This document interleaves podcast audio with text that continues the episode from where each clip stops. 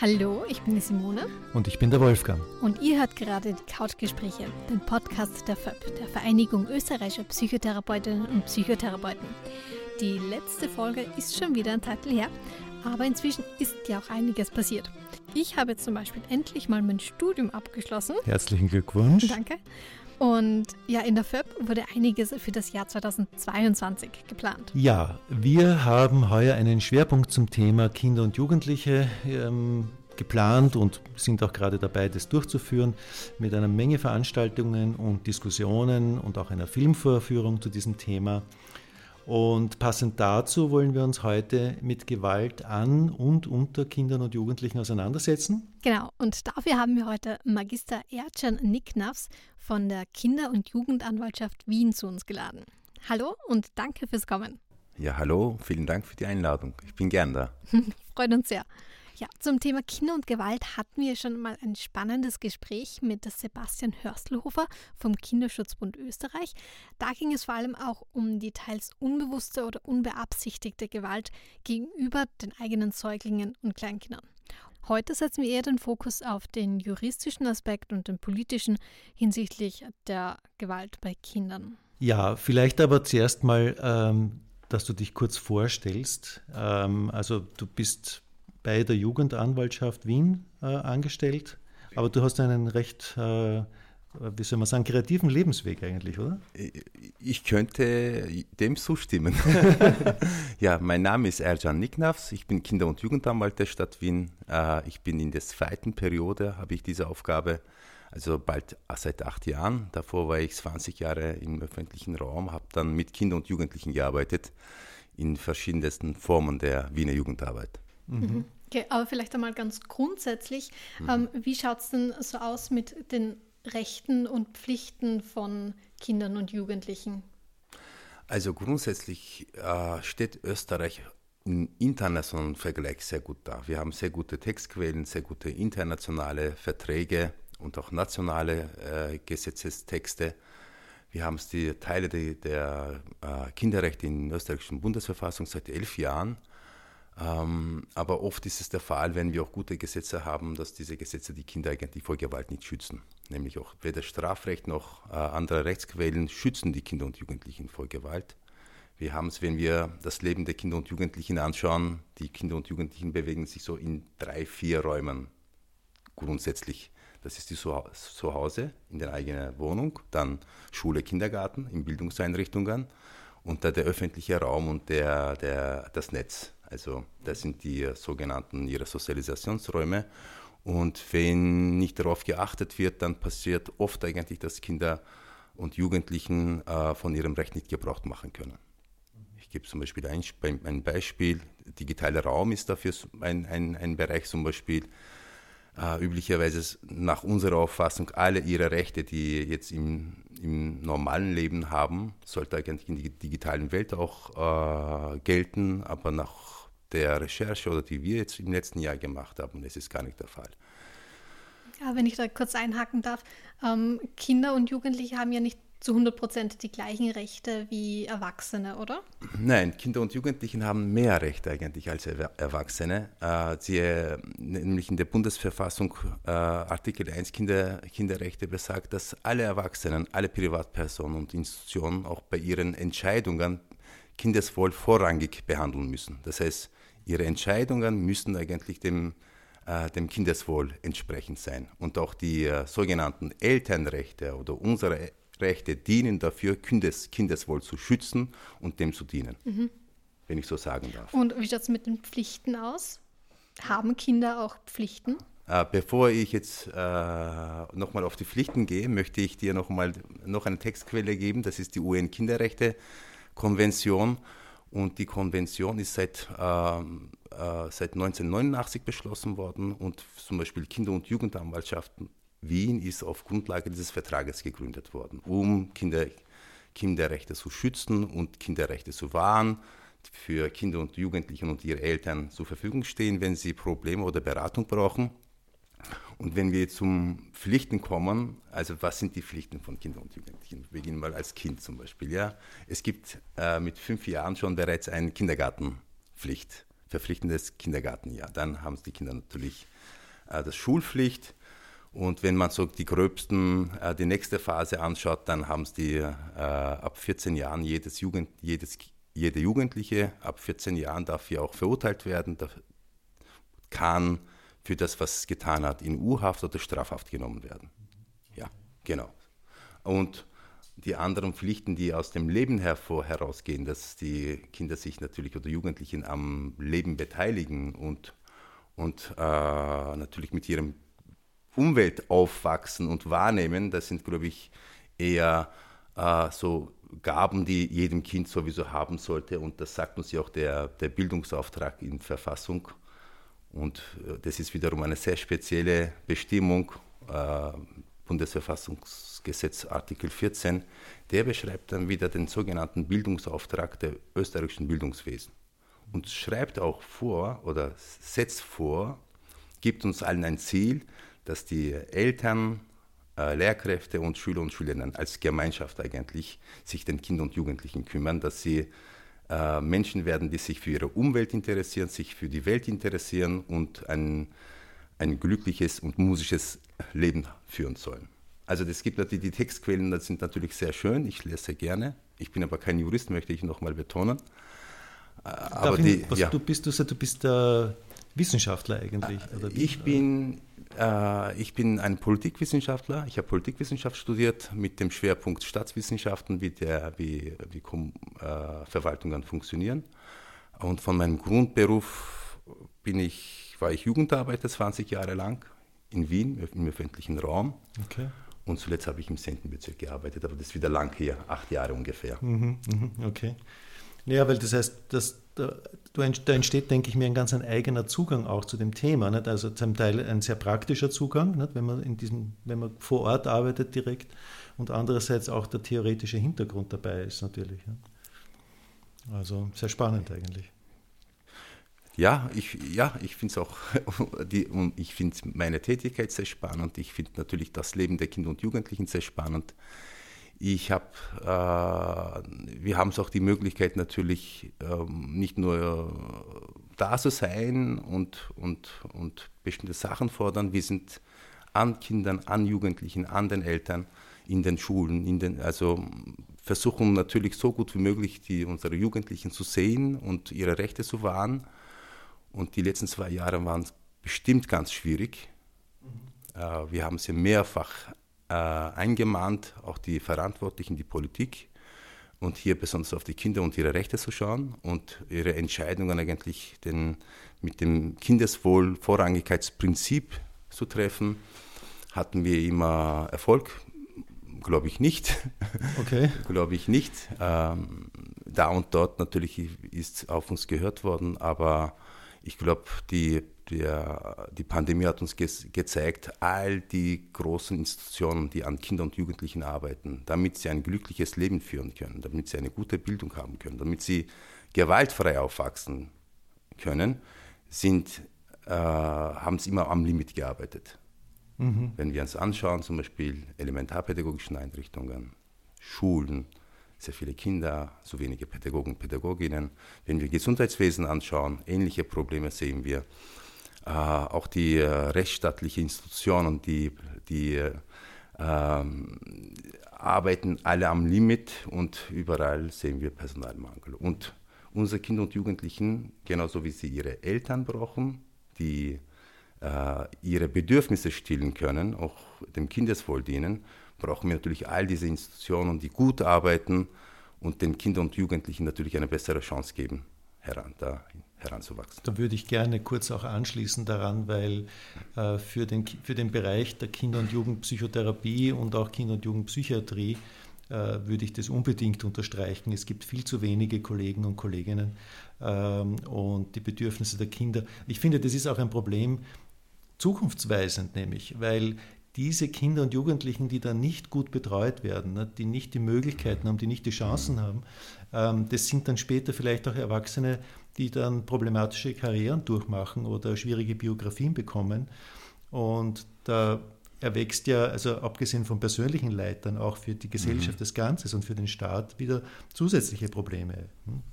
Ja, ganz bestimmt. Wenn wir zum Beispiel sagen, stärken wir die Jugendlichen, stärken wir die Familien, Äh, dann natürlich, dass ihre Rechte vor allem alles sie brauchen. Sie brauchen natürlich die Schule, sie brauchen die Kindergarten, sie brauchen die Kinder- und Jugendhilfeträger, sie brauchen natürlich äh, Kinder- und Jugend-, Kunst- und Kulturbetriebe. Das heißt, die, diesen Bereiche müsste man stärken.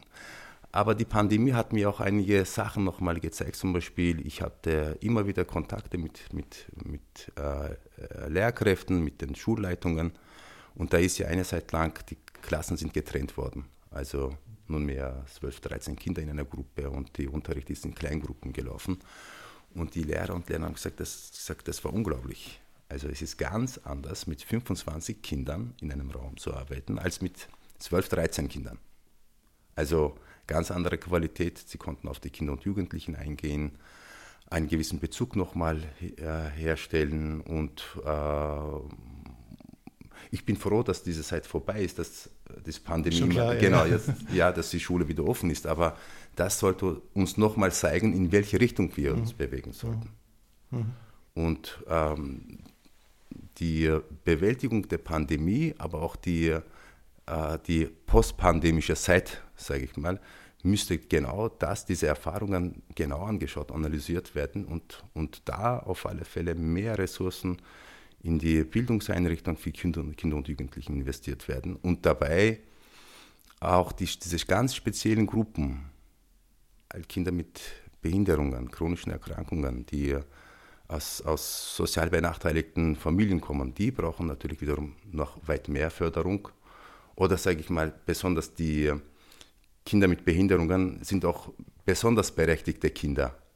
Und sie haben genau das Recht, genau wie alle anderen Kinder beschult zu werden, betreut zu werden und am Leben teilzuhaben. Und, und das, dafür ist auch äh, die Republik und die Gesellschaft ist verpflichtet. Da gibt es ganz klare Bestimmungen auch in, in der Verfassung, auch in den internationalen Verträgen. Und das mahnen wir natürlich auch ein, dass es eingehalten wird. Das ist nicht kein Luxus, das ist subjektives Recht von jedem Kind. Mhm. Ähm, ich habe ja das Gefühl, dass es eher in die gegengesetzte Richtung geht, also dass die Klassen größer werden, dass, die, dass es weniger Lehrpersonal gibt für die, für die Schüler. Ähm, ist das so? Siehst du das auch so? Oder, ähm, also ich, ich sehe das so.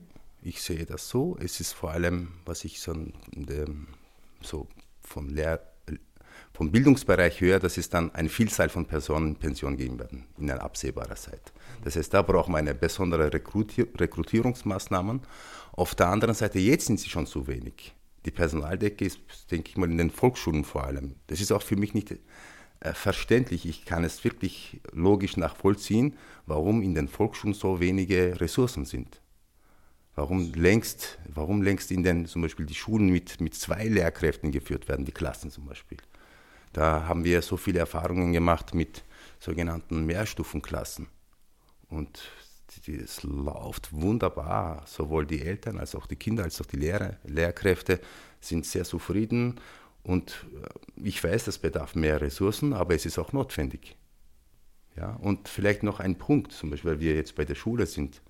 Natürlich, wir, die letzten Jahre sind ja, die, oder die letzten Jahrzehnte sind ja sehr viele Aufgaben an die Schule betreten worden. Also die Kinder sind ja viel länger in den Schulen. Also bekommen um 8 Uhr, gehen 4 Uhr Nachmittag nach Hause oder 5 Uhr.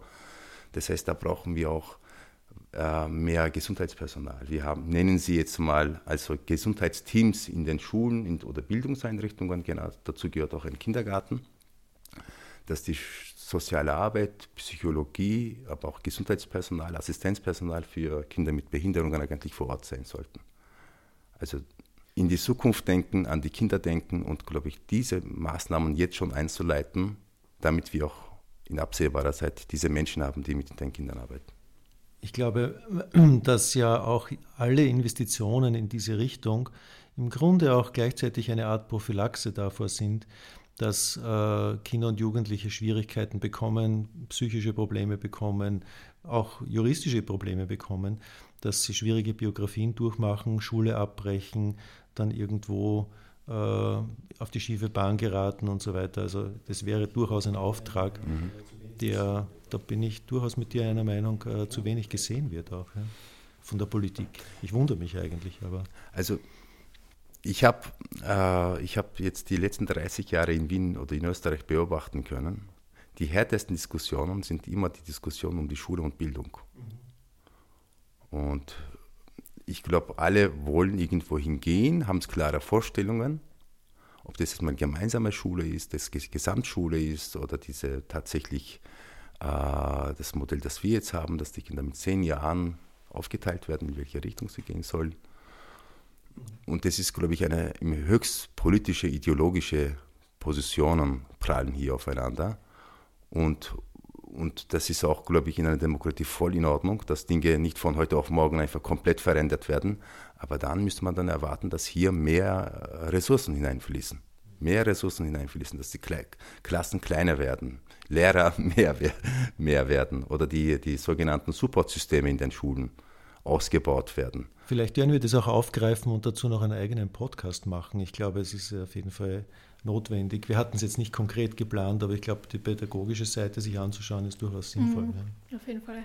Ähm, um einmal eine kleine Überleitung zu machen von der Schule zu, zum Thema Gewalt. Ja. Ähm, da fällt mir natürlich das Thema Mobbing ein. Mhm. Ähm, was hast du so für Erfahrungen gemacht? Merkst du, dass mehr gemobbt wird oder wird das jetzt mehr thematisiert? Also alle Berichte und Studien besagen, dass die Cybermobbing zugenommen hat, vor allem in der Zeit, wo die Schule geschlossen war. Mhm. Also Mobbing hat es immer gegeben in den Schulen und es gab auch sehr viele äh, Programme und äh, Mobbing abzustellen, aber ich sehe, Mobbing entsteht immer dort, wer Klassenverband nicht stark genug ist, nicht zusammenhält, nicht zusammengewachsen ist. Wenn die Abwertungsideologien so stark spürbar sind, dass die Kinder denken oder Jugendlichen denken oder das Ganze alle denken, dass jeder Mensch nicht gleichwertig, gleich viel wert ist, jedes Geschlecht, das Geschlecht nicht gleichwertig, gleichwertig ist und, und demokratische äh, Verhältnisse oder die Mitbestimmung der Kinder und Jugendlichen nicht so sind, wie wir es uns wünschen, dann tatsächlich tritt Mobbing auf und die Versuche dann, äh, den, mit dem gemobbten Kind und Mobber allein zu arbeiten, das reicht dann nicht aus. Wenn Mobbing auftaucht, dann müsste man sich eigentlich mit dem gesamten Klassenverband auseinandersetzen und schauen, was haben wir äh, für Mechanismen oder Arten, wie wir denken, sind das vielleicht so nicht besonders humanistisch oder haben wir wirklich äh, nicht Mitbestimmung ermöglichende Maßnahmen? Müssen wir sie vielleicht abstellen? Und mittlerweile sind wir aber in, in vor allem bei den, den kind, in den Kinder- und Jugendanwaltschaften, aber bei den Kinderschutzzentren sind wir weit, viel weiter gekommen. Wir äh, wollen Konzepte haben von den Einrichtungen, die mit Kindern und Jugendlichen arbeiten, die dann tatsächlich Kinderschutz sicherstellen. Die sogenannten Kinderschutzkonzepte in den Bildungseinrichtungen. Und das kann man auch so übersetzen wie achtsame Schule, achtsame Kindergarten. Also es muss nicht, also das, das eine ist die Überschrift, das andere ist, was da in diesem Bildungseinrichtung stattfindet. Und, und das und wenn die Kinderschutzkonzepte in Bildungseinrichtungen umgesetzt werden könnten oder umgesetzt werden, dann haben wir bestimmt, können wir bestimmte Sachen viel, also das ist dann weit mehr präventiv können wir dann handeln. Das heißt, wir wissen, wer ist unsere Zielgruppe, was sind die Stärken und Schwächen, wie kennen unsere Lehrer und Lehrerinnen oder, oder Supportspersonen, die in unseren Einrichtungen arbeiten, was sind ihre Stärken und Schwächen, können wir eine eine gut funktionierendes äh, Beschwerden- und, und Krisenmanagement äh, herbeiführen, das dann tatsächlich reibungslos läuft und die wichtigsten Stellen immer gleichzeitig informiert werden? Und, äh, und natürlich auch die Risiken gut kennen und eine gewisse Risikoanalyse zu machen und sich ständig damit auseinanderzusetzen. Da braucht es ja vielleicht auch wirklich äh, in den Schulen mehr Informationen darüber, weil wenn ich an meine eigene Schulzeit denke, ähm, als gemobbter Schüler hätte ich nicht gewusst, wohin ich mich da überhaupt wenden soll. Mhm. Also wo, wo könnte ich mich da, äh, wo könnte ich mich beschweren oder wo könnte ich sagen, bitte, ich brauche Hilfe oder so irgendwas. Also gut, mhm. das ist jetzt schon vielleicht äh, mehr als 30 Jahre her, dass mhm. ich in der Schule war, aber, ähm, aber ich weiß nicht, wie sich das heute darstellt, ob es da heute klarer ist für die Kinder und Jugendlichen, ähm, was die tun können. Ich glaube, in vielen Fällen wissen die Kinder gar nicht, was mit ihnen geschieht. Sie glauben, sie werden nicht gemocht. Das ist das, ja, das ist, die mögen mich nicht, die wollen mit mir nicht spielen. Aber im Grunde, äh, natürlich, die, unsere Lehrer und Lehrerinnen sind die ersten Ansprechpartner und Partnerinnen, dass man mit denen dann redet, als, als Kind und Jugendliche. Ähm, aber darüber hinaus, wir haben es trotz des nichts äh, mehr ausgebaut werden könnte. Wir haben die Schulpsychologie, Schulsozialarbeit äh, äh, in, den, in den Schulen, die sind Ansprechpartner.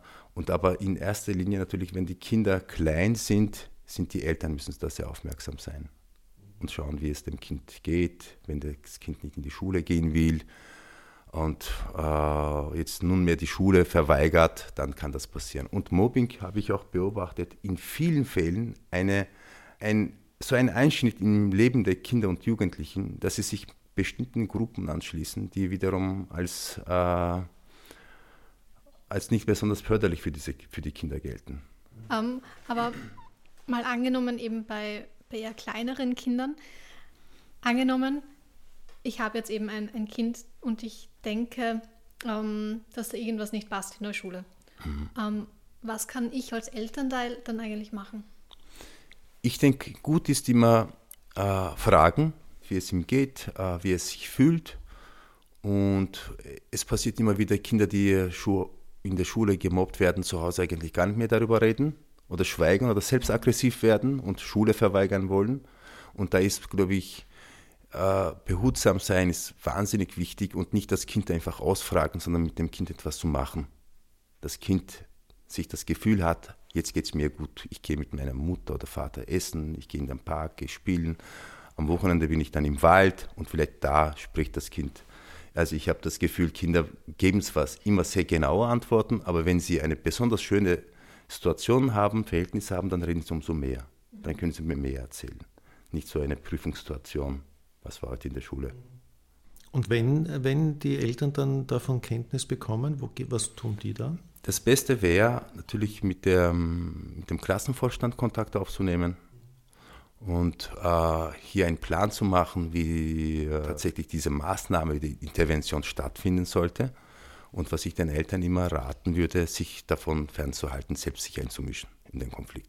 Und unbedingt nicht nur auf, die, äh, auf das mobbende Kind oder mobbende Kinder und, und Opfer sich konzentrieren, sondern das müsste die ganze Klasse machen. Das passiert ja vor den Augen von allen. Ich, das finde ich vom systemischen Ansatz auch sehr, sehr schön, wenn du das sagst, weil äh, als systemischer Psychotherapeut betrachte ich ja ganzen, das ganze System.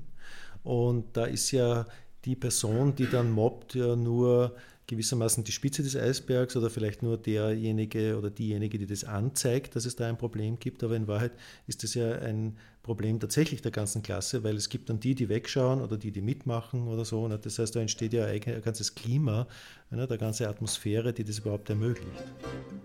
Zum Thema Mobbing und was man dagegen tun kann, hat die Kinder- und Jugendanwaltschaft Wien wirklich hilfreiches Material zur Verfügung gestellt. Und zwar findet ihr das kostenlos online auf kja.at unter Downloads. Ebenso findet ihr dort Videos, Broschüren und Folder, zum Beispiel zu den Themen Hass im Netz, Kinderrechte oder auch Extremismusprävention. All diese Themen werden wir auch hier bei den Couchgesprächen im zweiten Teil ansprechen. Ihr dürft also gespannt bleiben. Bis dann.